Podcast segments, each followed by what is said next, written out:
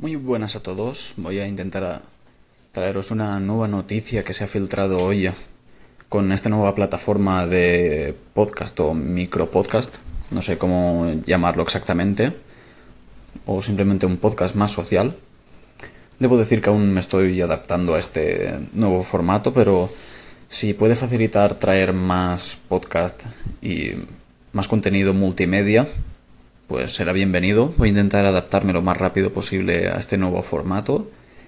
Y si se adapta muy bien al blog, seguramente lo traeré muchas veces más. Pues bien, el tema que quería traeros es que el nuevo iPhone 8 se ha dejado caer por un vídeo, un pequeño vídeo de unos 5 segundos, pero que en ese vídeo, al parecer en un bar o una cafetería con mucho ajetreo, se muestra el diseño que ya se había filtrado anteriormente en imágenes, con la doble cámara trasera y el flash en medio. Vuelven los iPhone con la tapa trasera de cristal, junto con un marco de metal. Y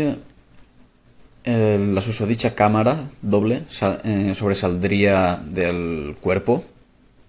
por detrás de momento solo podemos ver el logo de la manzana y el nombre de iPhone, seguramente porque será un prototipo, y no podemos ver nada sobre el lector de huellas,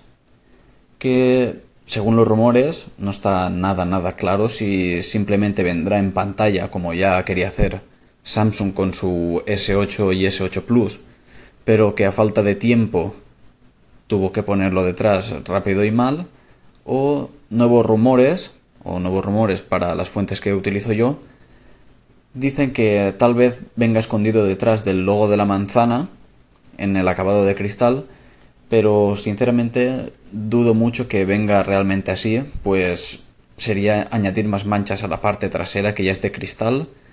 y dejaría lleno de huellas su logotipo que al fin y al cabo es lo que, lo que siempre quieren resaltar el logo de la manzanita, ya sea con luces como antes tenían los Mac y tal, o simplemente un diseño minimalista donde solo se vea la manzana. Como punto final a este pequeño podcast hablando del nuevo iPhone,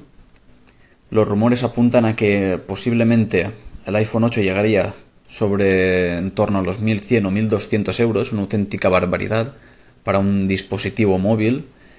pero que se vería motivado por el lanzamiento de dos dispositivos más, los que deberían ser los sucesores del iPhone 7,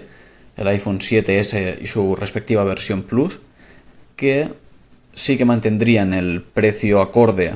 al modelo actual que hay ahora, el iPhone 7 y el 7 Plus, y el iPhone 8 quedaría para un público mucho más premium, dentro de lo que cabe ya con el sobreprecio que tienen estos terminales, pero yo sinceramente creo que sería un movimiento un poco absurdo mezclar dos gamas en un mismo lanzamiento y dejar la gama siguiente para un público, podríamos decir, más elitista o más, mucho más premium. Así que por el momento nos queda un mes más con el que seguir jugando con las filtraciones, ver qué se filtra